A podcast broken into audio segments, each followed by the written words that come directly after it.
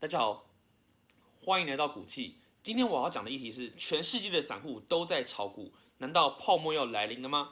为什么我想讲这个议题呢？是因为摩根大通还有美国银行最近都出具了一些有关投资的报告。那例如说，他们发现四月中美国家庭持有股票占其金融资产的总比例升至四十一 percent，来到历史的新高哦。这代表每个家庭每个人家家都在买股票，其实台湾也是一样的啦。对，那另外呢，散户。大部分的散户都连续九周都有买股票的行为，这也是他们统计出来的。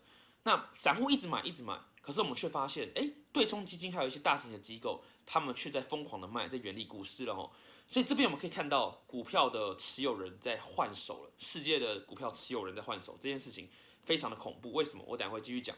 好，那我们先讲为什么散户们如此的疯狂在买股票。我觉得有个最重要的原因，就是因为二零二零年泡沫理论上应该要继续跌下去。但是大家看到了，哎，政府的政策会继续支持，例如宽松政策嘛，还有一些基础建设的实施，那会有之前还有补助金。那在这些政策的实施之下呢，景气到现在可以发现，哎，一直不断的上涨。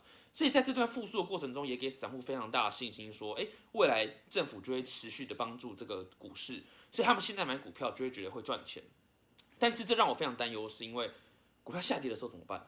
我们过去从二三十年以前到现在，我们研究了所有数据。我们都可以知道，散户持股的恐慌发生的时候，那个股票是会暴跌到比一般的很专业投资人在持股的状况还要恐怖。因为散户面对恐慌，他们的承受力非常的低，很容易就是一下子就被吓到，就疯狂的卖压就开始出现了。所以在这种情况下呢，你看现在股市如果上涨是没有基本面去做支持的话。基本上都是在处在一个非常高风险的状态。像过去两千年的时候，互联网泡沫之前，其实大部分的持有人、持股人也是散户，而非专业的投资机构。那在二零两千年泡沫的时候，为什么会那么急剧？也就是因为散户的恐慌的承受程度很差导致的。所以我觉得现在的股市跟景气，我觉得都非常的危险。它就是在一直重演我们过去的互联网泡沫的那个情形。那我在前几集有讲到一些总经指标，像是非农就业指数啊等等，我们也看到过去的泡沫的很多指标，其实都在现在搬出来的重现了。那你问我现在该不该买股票？